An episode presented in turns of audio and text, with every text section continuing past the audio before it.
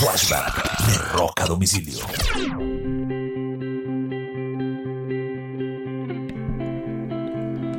Un 17 de mayo del año 2017 muere Chris Cornell, el vocalista de la banda Soundgarden y también, por supuesto, de la banda Audioslave. La razón de su muerte es suicidio. Tenía 52 años de edad y aparentemente se suicidó después de un concierto de la banda en Detroit. Una de las grandes voces de la historia del rock y tal vez una de las más importantes del género del grunge. Este fue un flashback de rock a domicilio.